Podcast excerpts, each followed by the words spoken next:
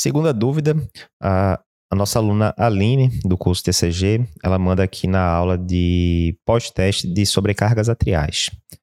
Uh, boa tarde. A visualização da onda P bífida pode ser feita em qualquer derivação ou tem alguma derivação específica? Então, vamos revisar, né, Aline, como é que é, é esse aspecto aqui para todo mundo entrar na, no mesmo conceito. Então, primeira coisa, né? O que é que um camelo tem a ver com eletrocardiograma? Tem a ver o seguinte: a gente sabe que normalmente a onda P ela aparece como um único morro ali, né? Uma, um único aclive ali no eletrocardiograma. Então, quando você olha D1, D2, a maioria das derivações, você vai ver um único aclive, um único morrozinho que é a onda P. Em algumas derivações como V1, a gente consegue né, ver que existe um aclive inicial e depois um declive né, subsequente, ou seja, a onda P fica com duas metades, digamos ali. Mas na maioria das derivações você vai ver só uma onda única é, associada. Contudo, a gente sabe que essa onda única P ela na verdade ela é o conjunto de duas despolarizações. Primeiro, a despolarização do ato direito e depois a despolarização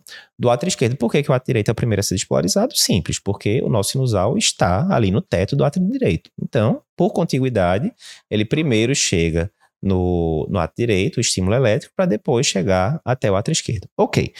No paciente normal, a gente não consegue separar a despolarização do ato direito da do ato esquerdo na maioria das derivações. E mais uma vez vai aparecer como uma onda única. Contudo, em alguns casos de sobrecarga de átrio, principalmente sobrecarga de átrio esquerdo, você pode ter a separação dessa onda P, e aí, em vez de você ver um único aclive no eletrocardiograma, você vai ver duas subidas.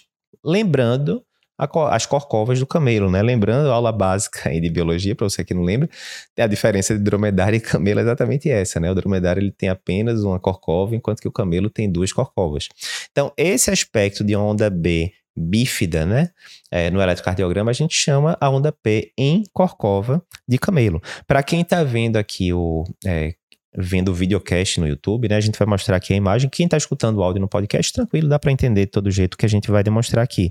Que é o quê? Eu estou mostrando aqui na derivação D1, uma onda P, e que ela tem exatamente isso. Ela tem aqui duas corcovas, lembrando a dois morrozinhos, lembrando a corcova de um camelo, e isso é um sinal que tem uma acurácia bastante razoável para dizer que o paciente tem sobrecarga de átrio esquerdo, principalmente se entre o pico de uma corcova e o pico de outra corcova você tiver pelo menos um quadradinho de distância, né? Então daqui para cá, mais ou menos, a gente tem mais ou menos isso, um quadradinho ali de distância, 40 milissegundos. Então, a gente tem que se ligar nessa dica. Uma onda P bífida no eletro, a gente tem que pensar em sobrecarga de átrio esquerdo. Eduardo, tem alguma derivação em que eu devo ver que era essa pergunta, né, de, de Aline, nossa aluna, em que eu vou ver melhor essa onda P bífida? Veja, a onda P, normalmente, ela está apontando, o eixo dela aponta para baixo e para a esquerda, muitas vezes apontando ali em direção a D2. Então, D2, de forma geral, é uma boa derivação para a gente avaliar a onda P, para avaliar segmento PR e outras coisas.